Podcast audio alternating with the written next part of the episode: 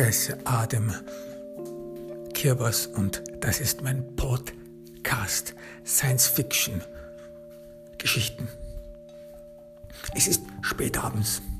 Es ist wie eines dieser Tage, wo man entspannen möchte, wo man am Abend noch den Tag gut ausklingen möchte. Vielleicht ist man in der Arbeit, vielleicht unter Freunden, vielleicht auch in seinem Leben irgendwo an einen Punkt angelangt, wo man sich irgendwie aufbauen will, wo man an etwas anders denken will, seine Gedanken zerstreuen, sie selbst zerstreuen will und am Wochenende entweder mit den Freunden abhängt oder einen guten Film ansieht, sich so amüsiert. Und meistens sieht man sich dann einen Film an, sitzt sich vor dem Fernseher mit Freunden, mit der Familie und sieht sich Filme an. Einen spannenden Actionfilm, einen spannenden, spannenden Krimi. Was so haben es unsere Vorfahren gemacht an Wochenenden. Das war der Genuss. Man konnte ausschalten. Man konnte an etwas anderes denken, seine Gedanken schweifen lassen. Doch in unserer Zeit Jahrhunderte und Jahrzehnte später wird das Wochenende zu einem sadistischen Akt, zu einem sadistischen Akt, weil man sich vor dem Fernseher setzt. Diese Mensch, der sich zurückgebildet hat, der schwer auf zwei Beinen gehen kann, der Mensch, der die, den aufrechten Gang verlustig geworden ist. Dieser Mensch sitzt sich vor dem Fernseher hin und sieht sich Filme der Vergangenheit an. Filme der Vergangenheit, wo Menschen noch auf zwei Beinen gehen konnten, wo Menschen mit aller Leichtigkeit tanzen konnten. So graziös, so schwungvoll, sorglos. So lebten eines Males. So lebten einmal Menschen. So gingen sie durch die Welt. Und jedes Mal, nachdem man solche Videos ansieht, solche Filme ansieht, ist man in einem Zustand des Bedauerns, des Schockes. Man ist gehemmt. Gehemmt, man, denn man kann nicht sofort aufstehen. Man ist gehemmt, weil man irgendwie den Drang spürt, den Drang, sich zu bewegen, menschlich zu sein, auf zwei Beinen zu gehen, was die Evolution dem Menschen und nur dem Menschen auserkoren hat, was den Menschen vom Affen unterschieden hat, ihn zu etwas Besonderem gemacht hat, der aufrechte Gang, der für viele die menschliche Intelligenz und die menschliche Führungsrolle im ganzen Tierreich bedeutet hat. Dieser aufrechte Gang, der wird bis zum heutigen Tag eine Art Hemmschum. Viele Mystik, viel Kraft ist um ihn herum, hat sich um ihn herum gebildet. Ganz besonders dann, wenn er verloren worden ist. Wenn alles vier Menschen nicht mehr so einfach auf zwei Beinen gehen konnten. Und das wirkt sich dann auf jeden auf, wenn er das sieht, wie in der Vergangenheit Filme gemacht wurden, deren Intention nicht war, um angeben zu können, dass man auf zwei Beinen gehen kann, so wie es in unserer Zeit einige tun. Sogar in Fernsehsendungen, Talkshows wird immer wieder der Unterleib der Moderatoren und auch der Menschen nie gezeigt. Nur manchmal oder auch zu speziellen Anlässen wird eine Foto oder eine Montage gemacht, wo der Unterleib des Menschen des modernen Menschen mit dem der Vergangenheit gemischt wird und es so aussieht, als ob wir wieder damals in der Welt von damals leben. Und du hast den Film angesehen. Man hat sich den Film angesehen mit der Familie. Doch irgendwie stimmt da irgendwie nicht, nichts. Irgendwie ist man damit erschlagen worden, übermannt worden. Und man ist dort verlassen, verlassen und versucht sich irgendwie da noch einen Reim auszumachen. Ich habe mal Jahre zuvor, als ich in der Redaktion noch ziemlich neu war, ich war am Anfang Freiberufler, erst später durfte ich mich dann wirklich Reporter nennen. Und ich habe mal Jahre davor einen Artikel verfolgt von einer Kollegin von mir in der Zeitung Valerie Smotter.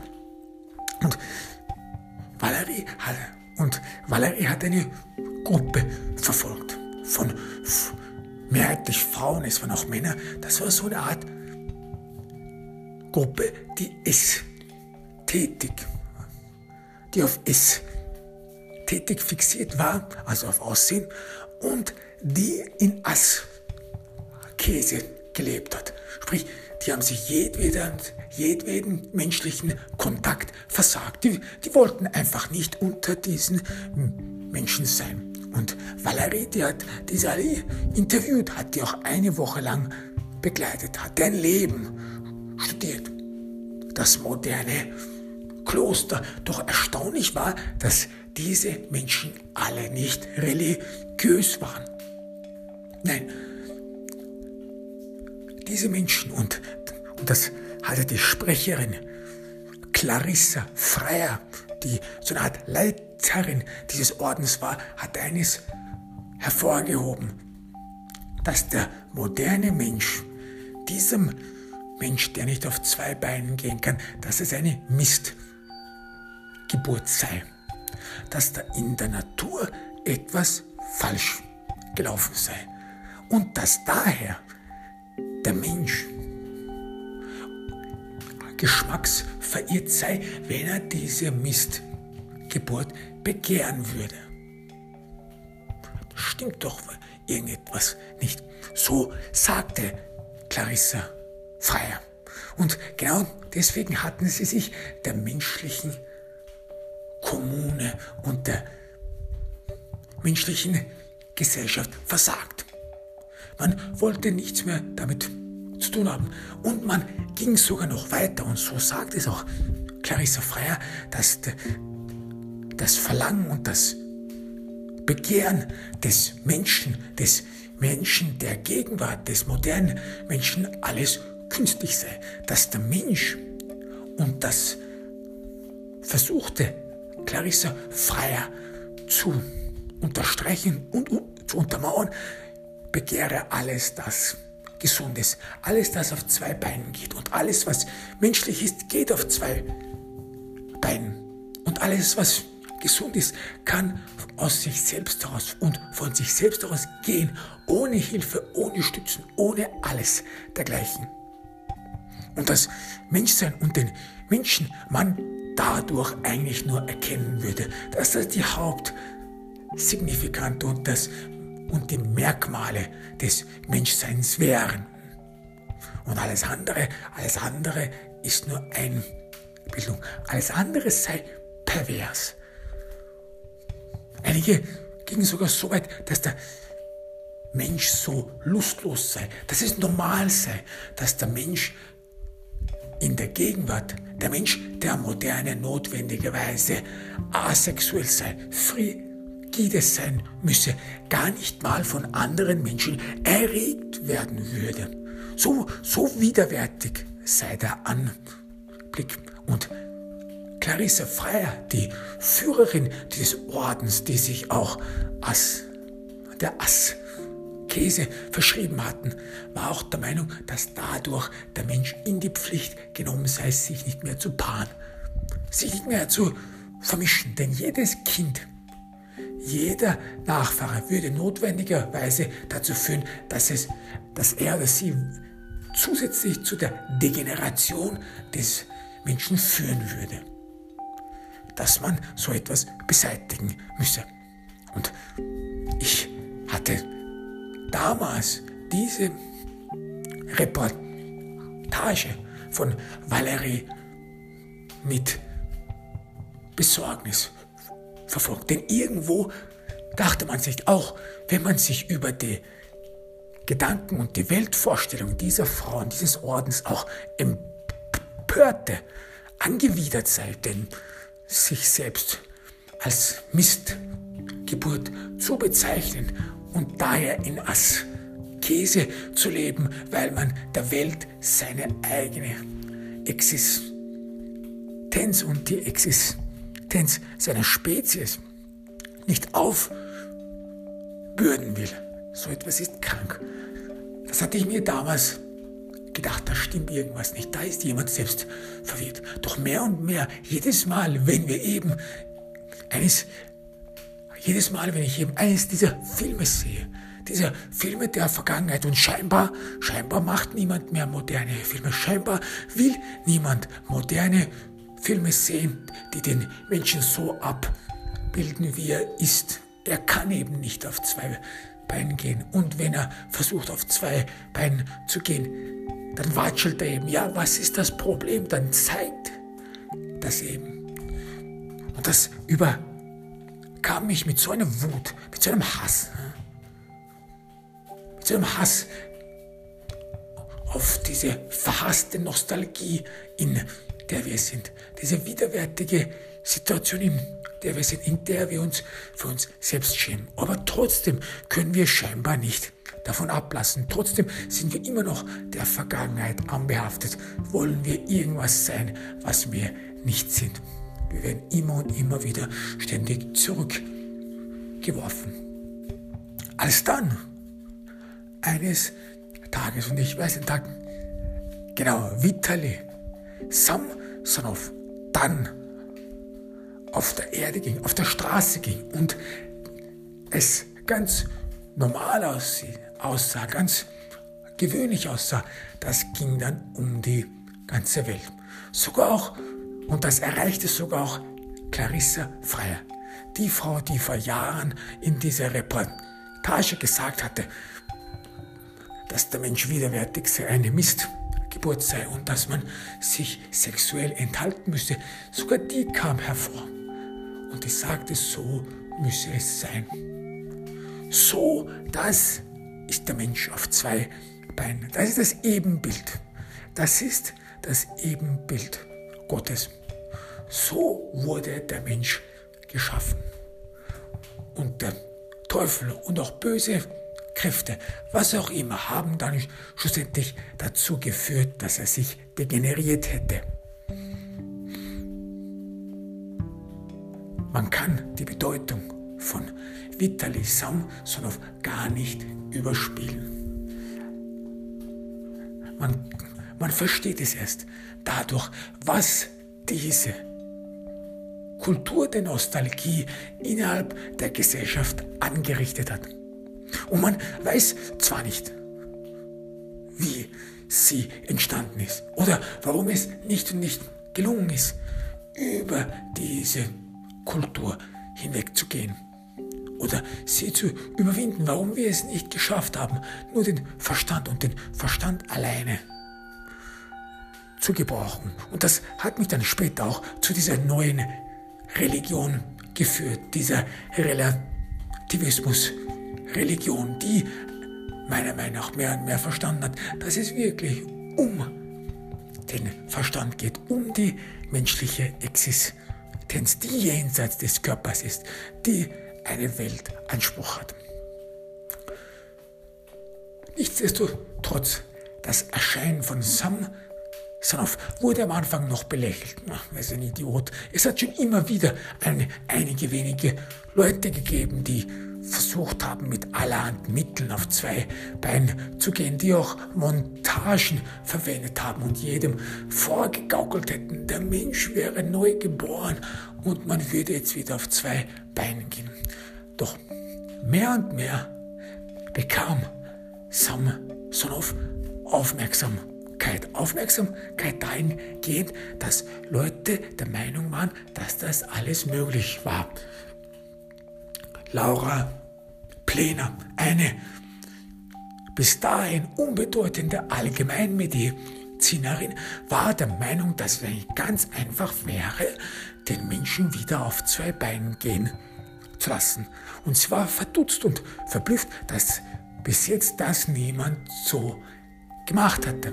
Und sie hatte auch selbst hatte, hat ein, ein paar Anleitungen dazu auf dem Internet, im Internet, im Web verbreitet, wie man sich selbst operieren könne. Und das hat großer Hand bei vielen oder bei einigen zu Entsetzen geführt. Was soll man jetzt machen? Soll man nicht mit dem zufrieden sein, was einem so beschenkt worden ist, was Gott einem so erschaffen worden ist? Und soll man jetzt aktiv in die Natur eingreifen? Das sagten die anderen. Das sagten die einen. Die anderen waren der Meinung, der Mensch solle doch sich selbst wieder genügen. Und dass die Kultur, in der wir leben, notwendigerweise den aufrechten Gang propagieren würde und dass es daher selbstverständlich sei, dass sich darum ein Fetisch gebildet hat und dass Menschen notwendigerweise sich danach sehen würden. Doch das führte viele an zu Schrecken. Schrecken dahingehend, was wohl jetzt aus der Gesellschaft werden würde. Bis jetzt hatte sich die Gesellschaft dahin ernährt, dass wir dadurch, dass wir Menschen nicht auf zwei Beinen gehen können, allerhand technologische Hilfsmittel brauchen. Wir können nicht einmal 100 Meter gehen ohne einen Hovercraft, ohne ein Skateboard, das über dem Boden schwebt. Oder einen, einen Scooter, der über dem Boden steht.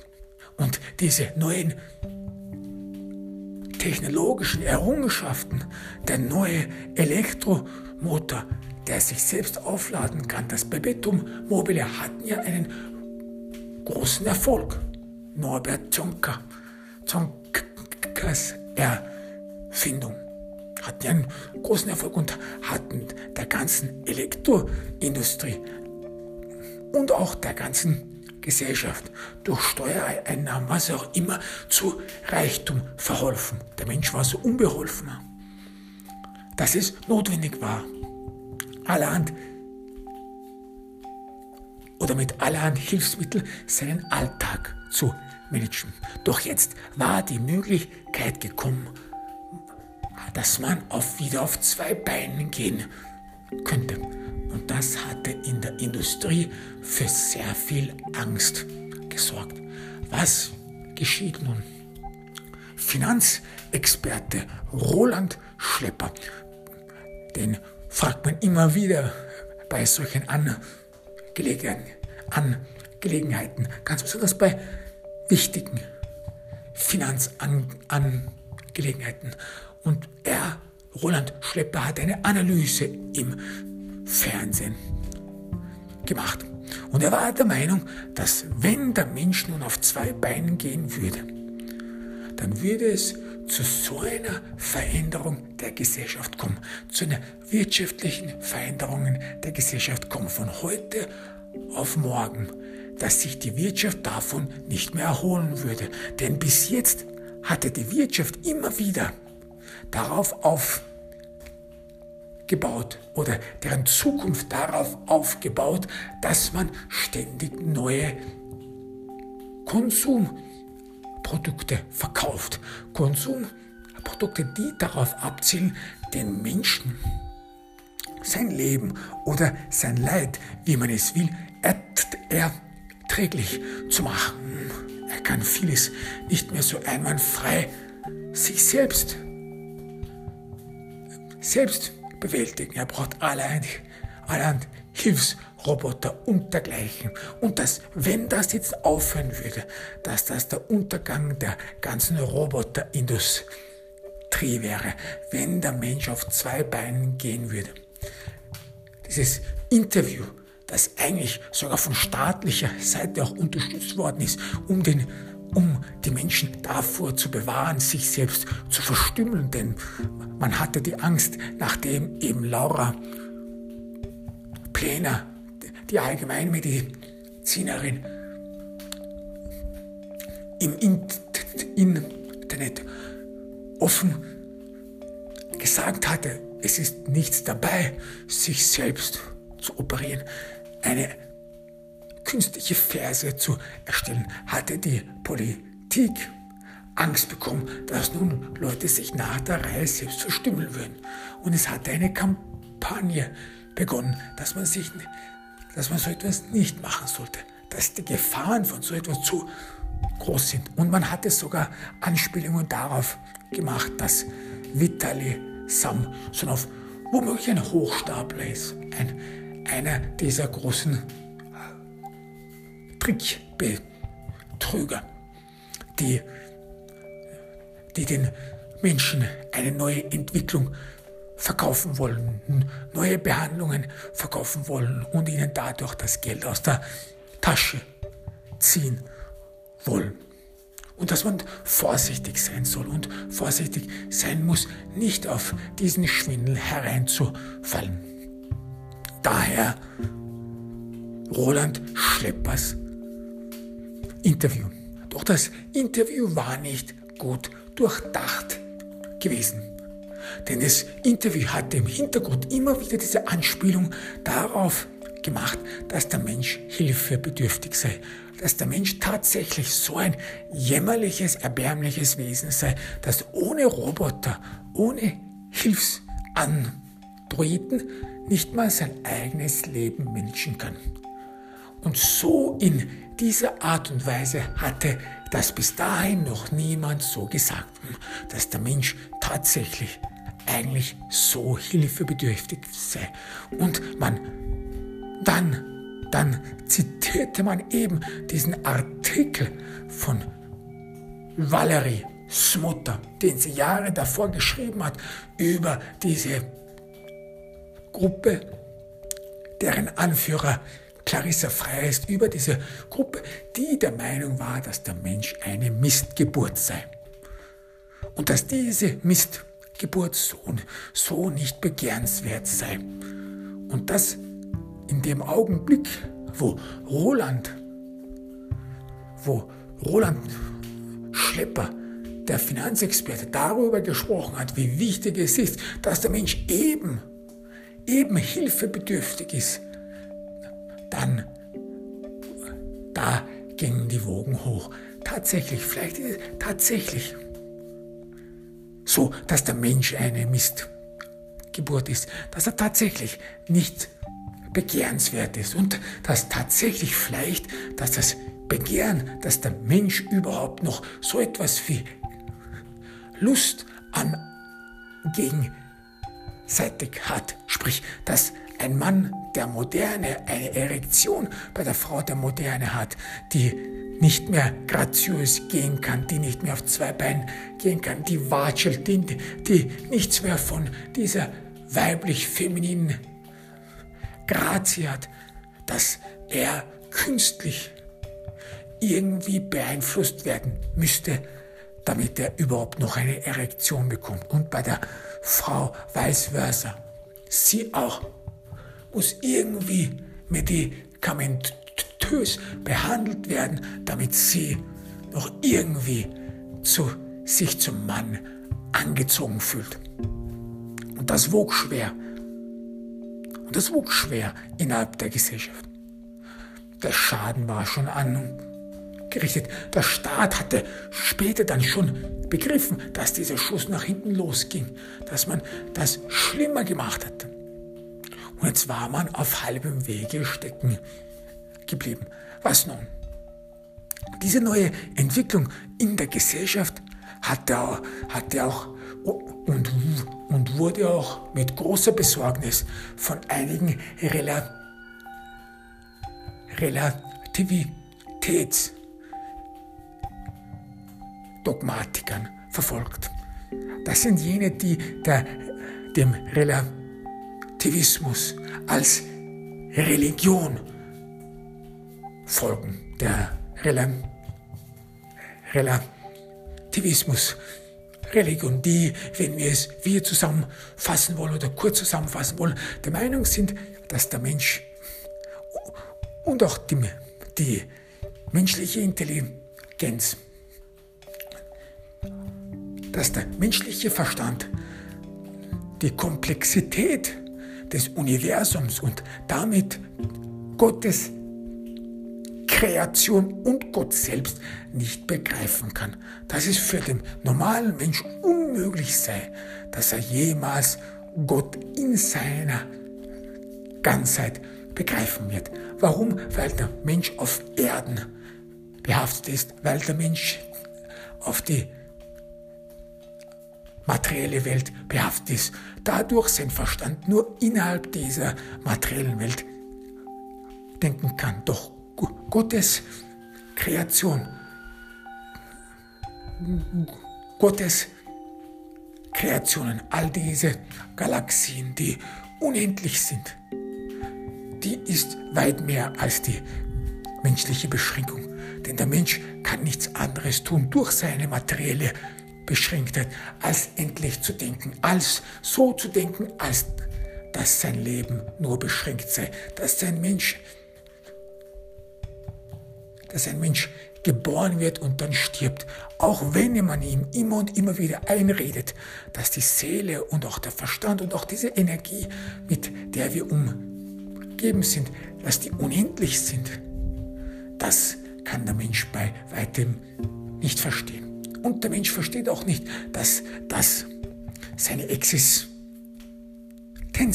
die er glaubt, bewusst zu sein, dass es eigentlich unbewusst ist, dass es mehrere Ebenen der menschlichen Existenz gibt, mehrere Astral- und String-Ebenen, die teilweise auch im Widerspruch zueinander stehen, dass es nicht klar ist, in welcher Ebene der Mensch eigentlich wirklich lebt welche Ebene seine Wirklichkeitsform ist. Und dass all diese Ebenen, in die der Mensch lebt, mögliche Lebensformen sind, die er haben könnte, die so wie er leben könnte. Und dass man diese ganzen Widersprüche der menschlichen Existenz nur dadurch überwinden kann, dass man erstens bewusst ist und zweitens, dass man durch den Glauben und durch den Bewusstsein der Energie alle diese Ebenen verbindet und vereint im eigenen Bewusstsein durch den Verstand. Und dass man diese Ebenen und diese Widersprüche nur dadurch verbinden kann, indem man seinen eigenen Körper, indem man seine eigene Beschränktheit überwinden kann.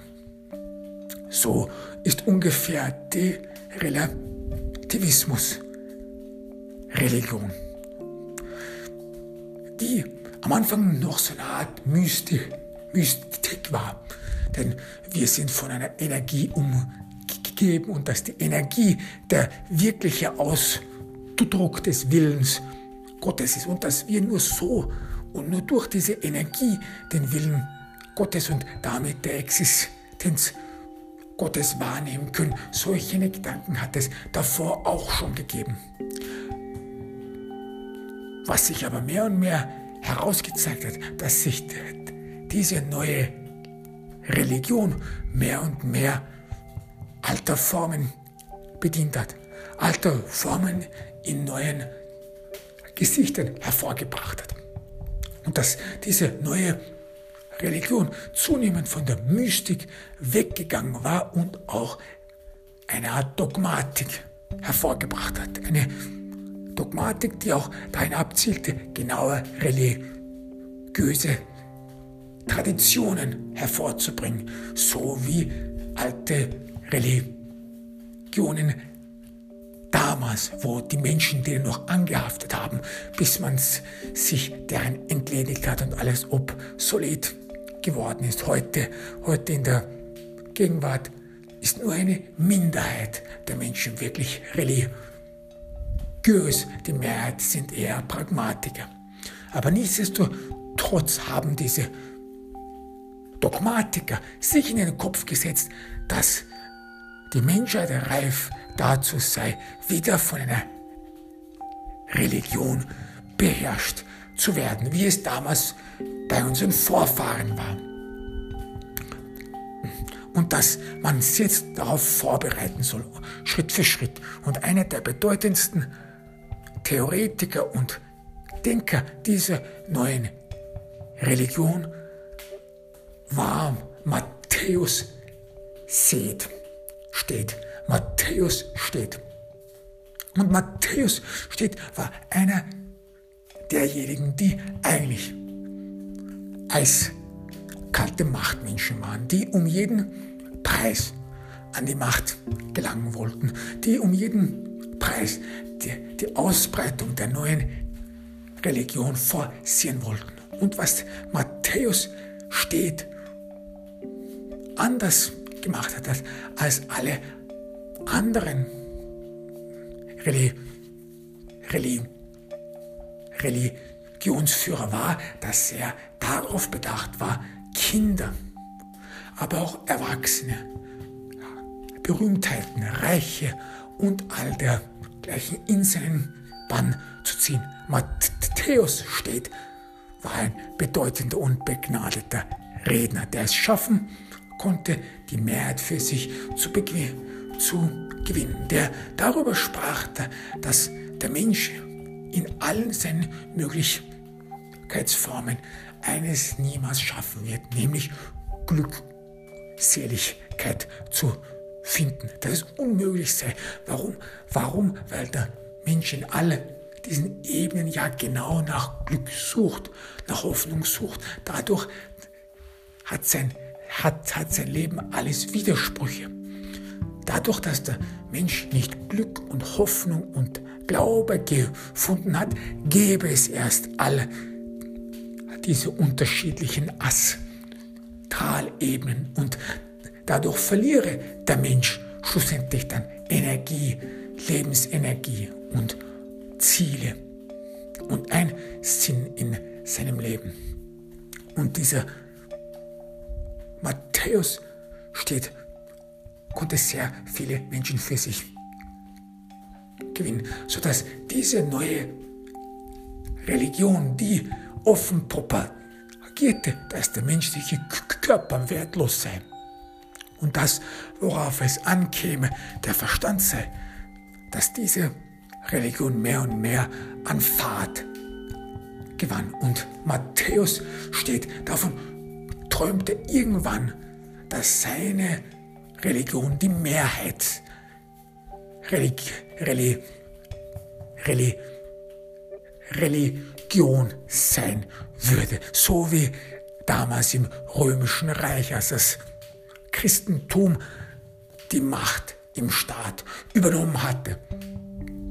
So träumte auch der Dogmatiker steht von dieser Tat, von dieser Glanztat. Jedoch stieß es ihm übel auf, dass Samsonov, dieser unbedeutende junge Mann, scheinbar es irgendwie geschafft hat, die Öffentlichkeit für sich zu gewinnen, Aufmerksamkeit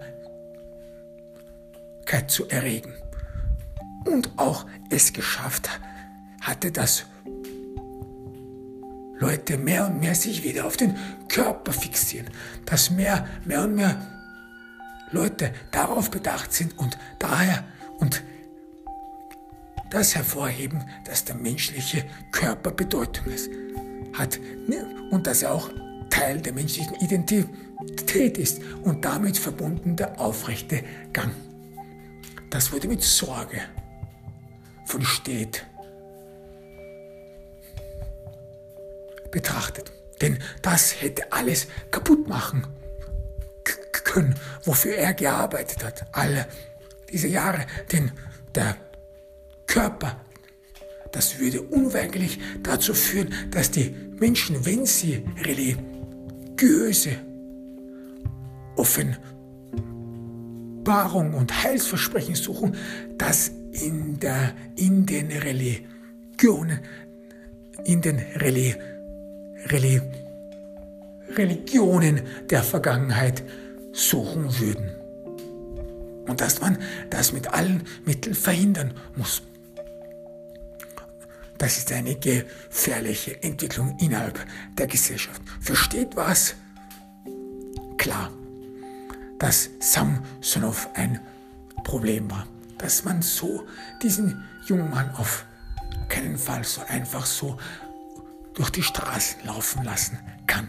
Und er versuchte seinen Einfluss dahin geltend zu machen, damit man ihn aufhalten würde, damit man ihn, ihn, Ding festmachen würde, damit man das als eine Art Schwindel betrachten würde und damit man Samsonov endlich aus dem Verkehr ziehen würde. Und eines seiner eifrigen Gläuber, Gläubiger war Elisabeth Hoffner. Elisabeth Hoffner war eine Millionärserbin. Sie war die Tochter von Julius Hoffner, dem, dem ehemaligen Leiter des Hoffner-Konzerns. Der Hoffner-Konzern hatte da oder war dadurch zu Reichtum gekommen, da sie die Ideen von Norbert Zonka, dem Mann, der das Bebetetum mobile erfunden hatte, das verwerten konnten. Sprich, dies, der Hoffner Konzern, war eines der Unternehmen, war eines der Unternehmen, die schon sehr früh begonnen hatten, Roboter zu bauen und da ein Monopol errichtet hatten. Da, es ging dann gar nicht mehr anders. Wer ein Roboter haben wollte, wer auch irgendetwas Elektronisches, selbst steuerndes, steuernden Androiden haben wollte, konnte gar nicht umhin, als beim, Ho, beim Hoffner Konzern einen zu, sich einen zu besorgen. Soweit hatte der Hoffner Konzern die ganze Gesellschaft penetriert. Und sie hatten es auch mit schmutzigen Mitteln erreicht. Denn es gab immer wieder Patentsverletzungen. Nicht nur hat man sich, wie, wie es sich später herausstellte, unrechtsmäßig die Ideen von Norbert Zonka angeeignet. Nein, man hatte sich auch andere Ideen angeeignet. Aber nichtsdestotrotz konnte sich der Hoffner-Konzern immer wieder aus der Verantwortung herausziehen, sich über und durch dieses ganze rechtliche Gestrüpp durchschwindeln und so Reichtum allokieren. Und Elisabeth Hoffner war die Erbin dieses ganzen Hoffner Konzerns gewesen. Sie war die einzige Tochter von Julius Hoffner und sie lebte als eine Art Society-Mädchen die mehr in der Öffentlichkeit stand, die auch so wenig Verbindung mehr zu dem Hoffner-Konzern hatte oder es öffentlich zumindest nicht mehr so dastehen ließ, als ob sie mit ihrem Vater und mit dem Hoffner-Konzern auch irgendwie verbunden sei. Denn zunehmend war auch der Hoffner-Konzern nicht nur in die Kritik gekommen, sondern auch er hatte auch seine Vormachtstellung verloren. So, es war jetzt nicht mehr der einzige Konzern, der wirklich noch Roboter herstellte, sondern Menschen hatten mit dem Hoffner-Konzern das gemacht, was der Hoffner-Konzern mit ihnen gemacht hat, nämlich die, die ganzen Patente verletzt und so und so weiter. Und, und Elisabeth Hoffner, die bis dahin immer in der Öffentlichkeit gestanden hat, als Society Lady, die immer auf sich aufmerksam gemacht hatte, wie wichtig ein gutes Leben sei, wie wichtig die, diese Schönheitsideale sei, wie wichtig es sei, auf sich Acht zu geben. Dass man auch in dieser modernen Welt so eine Art Selbstbewusstsein haben würde, die begann nun die begann nun gegen Samsonov zu poltern. Das war die Frau, die sich hin und wieder im, im Web und auch in allen anderen Bereichen so darstellen ließ, als ob sie ganz normale zwei Beine hätte, so wie unsere Vorfahren. Diese Frau nun kam hervor und sagte, dass Sam Sanoff ein Schwindler sei und dass die Menschen nicht darauf hereinfallen sollen. Das war irgendwie eine Art merkwürdige und dubiose Erscheinung. Aber sie war von Matthäus Seth vor, voraus geplant worden. Samsonov muss beseitigt werden. Und Seth konnte auch eine zweite Ebene gegen Samsonov hervorbringen, eine zweite Front. Und das war die Biologie. Denn durch diese neuen technologischen Errungenschaften wurde die Natur in der Moderne geschont.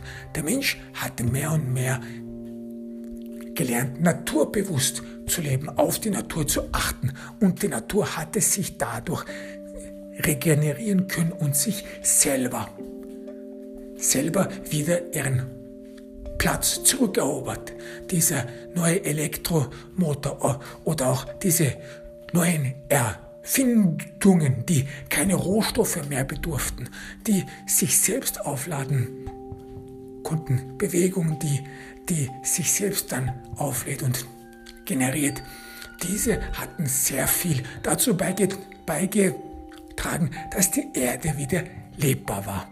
Nun, als und als die Menschen, so schien es, wieder auf zwei Beinen gehen wollten, schlugen viele Biologen Alarm. Und unter denen war ein sehr prominenter Biologe, Friedhelm Neumüller. Friedhelm Neumüller war ein leidenschaftlicher Umweltschützer, der immer jedwede technologische Errungenschaft mit offenen Armen begrüßte, der der Meinung war, je mehr der Mensch sich, der, sich technologischen Entwicklungen hingeben würde, desto mehr würde er die Natur schützen und desto mehr würde er dazu beitragen, diese Welt lebenswerter zu machen. Jedoch war Friedhelm Neumüller völlig uninteressiert am Schicksal der Menschheit. Neumüller wollte nur eines und das war die Erde zu beschützen. Er hatte eine eigenartige, komisch, er hat ein eigenartiges, komisches Verhältnis zu der Natur. Fast schien es so, als ob für ihn die Natur eine Art Religion darstellen würde und dass es so eine Art Mystik sei. Es gab auch Gerüchte, dass Neumüller irgendeine, irgendeiner Naturreligion anbe, anbehaftet sei und dergleichen. Nichtsdestotrotz brachte Neumüller das Argument hervor, dass wenn der Mensch jetzt wieder auf zwei Beinen gehen würde, dann würde es unweigerlich dazu führen, dass der Mensch die Natur zerstören und zerstören trampeln würde. Neumüllers Argument war es folgendes, und das war das berühmte Füße-Argument. Dadurch, dass der menschliche Fuß durch diese ganzen Roboter und Hilfsmittel die Erde schon seit Jahrzehnten und Jahrhunderten kaum berührt hat, hat es dazu geführt, dass heute mehr Füße am Leben sind, auch wenn diese Füße so wie Pferdehufe aussehen, aber heute mehr Füße am Leben sind und existieren, als es auf der Erde Flächen gibt. Sprich, wenn dann jeder nun, und Neumüller hatte auch den durchschnittlichen menschlichen Fuß vorgezeigt, die größte Schuh Größe 42 bis 44, dass man also Durchschnitt von Mann und Frau kennen würde, wenn man eine künstliche Ferse erschaffen würde und dann diese Menschen durch die Welt gingen, dass die Fläche von all den Menschen, die Fußfläche von all den Menschen, klein, groß, Kinder, Erwachsene, Kreise, wenn man all diese Fußflächen zusammennehmen würde, würde es auf der Erde nicht genug Platz geben, wo der Mensch mit Sicherheit auftreten könnte. Und was unweigerlich dazu führen würde, dass die Natur zerstört werden würde, dass alles niedergetrampelt würde und dass die Natur, die sich über Jahrhunderte mühsam regeneriert hatte, wieder zerstört werden würde. Andere Biologen kamen hervor und waren der Meinung, dass wenn der Mensch jetzt wieder auf zwei Beinen gehen würde, dass dieser aufrechte Gang sehr viel Energie bedürfen würde. Energie so bedürfen würde, dass der menschliche Konsum, Nahrungsmittel, Konsum und Nahrungsmittelaufnahme wahrscheinlich auf das Dreifache ansteigen würde. Denn der zweifüßige oder auch der aufrechte Gang sei sehr anstrengend und dass die Hilfsmittel mit, mit denen der Mensch sich bis dahin fort, fortbewegt hatte, dass diese Hilfsmittel den, den menschlichen Körper sehr effizient gemacht hatten. Effizient in dem Sinne, dass nichts verschwendet wurde, dass der Mensch seine Nahrung so abgestimmt hätte, dass sie völlig ausreichen würde. Und dass wenn das jetzt verändert werden würde, dass es wahrscheinlich zu Nahrungsmittelengpässen käme. Denn jeder würde dann höchstwahrscheinlich jeden Tag laufen wollen, gehen wollen und dadurch sehr viel Energie, sehr viel Nahrung verschwenden und es würde unweigerlich zur, zur, zur Ansteigerung von Lebensmittelpreisen führen.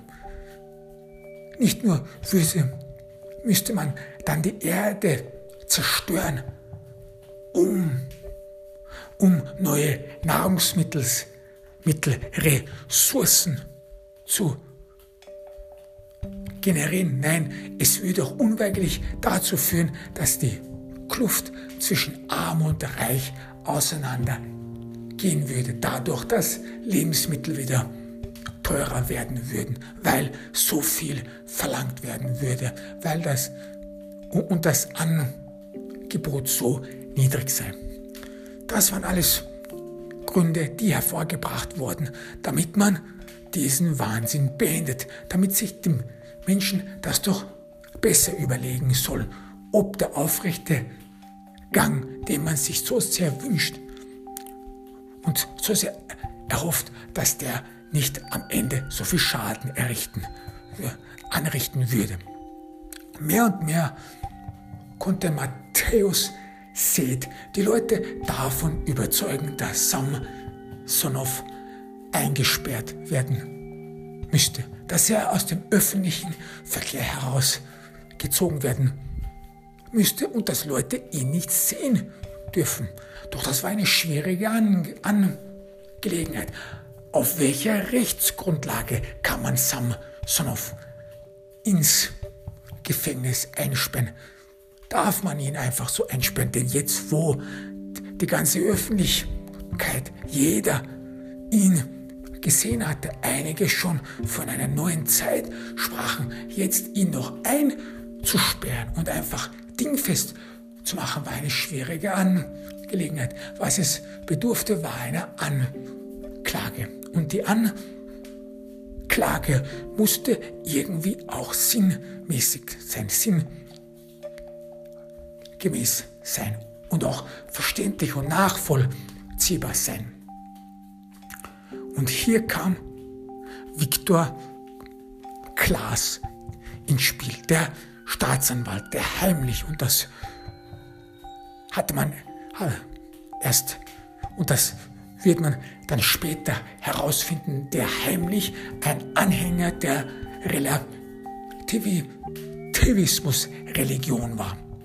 Und dieser Viktor Klaas hatte sich auf Ansuchen von Seth ernsthafte Gedanken darüber gemacht, wie man Sam Sonoff ein für alle Mal verschwinden lassen konnte. Er war zu dem Schluss gekommen, dass es wohl das Beste sei, Sam Sonoff einfach zu ermorden, zu liquidieren. Es gibt genug Leute, die das machen würden. Man könnte es auch eine Art Unfall aussehen lassen. Das war alles machbar. Doch Seth, Seth wollte nicht, dass Samsonov einfach so umgebracht werden könnte, denn er hat Angst, dass Samsonov dann zum Märtyrer gemacht werden würde, dass er dann ein Held werden könnte. Was Seth wollte, war, dass Samsonov vor Gericht gestellt wird und dann als Lügner und als Scharlatan abgetan wird, sodass die Bevölkerung und auch jeder sehen kann, dass dieser Samsonov nichts anderes als ein Schwindler ist. Und nach einigem Nachdenken und Überlegen kam dann Staatsanwalt Klaas zu dem Schluss, dass er einen Vorwand hätte, wie man Samsonov ins Gefängnis werfen kann, nämlich, dass der Samsonov öffentlichen Ärgernisses angestiftet hat. Unruhestiftung. Dass er dadurch, dass er auf zwei Beinen geht, sehr viele Menschen ablenkt. Vor allem Menschen, die hinter dem Steuer von fliegenden Autos sitzen, von Skateboards und dergleichen. Und dass Sam, sondern auf der auf zwei Beinen geht, dass das so vulgär und offensiv ist, dass es so sei, als ob jemand nackt durch die Straßen ginge, nur um Aufmerksamkeit zu erregen und dass man dagegen etwas tun müsse. Denn es würde nach der Anklage von Klaas dazu führen, dass der, der öffentliche Verkehr dadurch lahmgelegt wäre und dass man dadurch Menschenleben in Gefahr bringen würde.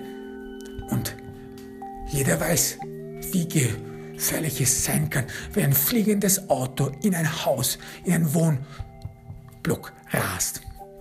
Das gesagt und gemacht wurde Sam Sanov wurde angeordnet Sam Sanov in, in Untersuchungshaft zu nehmen und einen Prozess gegen ihn zu bilden. An dem Tag, an dem die Polizei bei Sam Sanov läutete, standen vor seinem Haus Dutzende Menschen. Dutzende Menschen mit Kameras. Diese Festnahme wurde live übertragen. Jeder hatte seine K Kamera gezückt, jeder hatte sein Mobiltelefon gezückt. Jeder wollte keinen Moment dieser, dieses Spektakels versäumen. Sam Sanov öffnete die Tür, sah die Polizisten. Es schien so, als ob er am Anfang gar nicht erst begriffen hätte, worum es ging. Er lächelte verstohlen, wusste nicht so ganz, was die alle von ihm wollten. Aber es war irgendwie so, als ob er geglaubt hätte, dass man ihn jetzt irgendwie interviewen würde, dass das die Presse sei. Und er fragte sogar den Polizisten noch, wo er das Interview denn machen würde und machen solle. Also er war verwirrt. Er hatte ein ganz falsches Bild von der Sache, vor allem von dem, was er angerichtet hatte, dass Leute ihn eigentlich hassen würden und dass die Leute, die vor seiner Haustür erschienen worden, worden waren, einige aus Schadenfreude, andere nur, um ihn endlich ins Gefängnis zu werfen, dass diese Freunde ihm gar nicht wohlgesonnen waren. Erst als ihm, als, also nachdem er die Anklagestift Schrift, die Anklageschrift gelesen hatte, dämmerte es ihm, was das alles hieß, was er gemacht hätte. Ein unbedeutender Streit, gar nicht. Und Sam Sanov wurde in Untersuchungshaft genommen. Jeder, jeder auf seinem Handy und auch Kameras und dergleichen war auf seine Füße gerichtet. Jeder wollte sehen. Und die Polizei, die neben ihm links und rechts auf fliegenden Scooters ihn hinaus exkortierte, stand im krassen Kontrast zusammen Sanov, der auf zwei Beinen sich dem Polizeiwagen näherte. Das war fassungslos. Die Welt war fassungslos gewesen. Was war das? Ein Halbgott. Hatte die Polizei ihre Grenzen überschritten? Hatte man einen Halbgott hier verhaftet? Darf man das? Was geschieht hier? Jeder war verblüfft und verdutzt. Was nun? Und selbst Seth, Matthäus Seth, der in seiner Wohnung die Verhaftung live miterlebt hatte, selbst er machte eine ernste Miene. Und selbst er schien fassungslos zu sein. Ging das alles nach hinten los.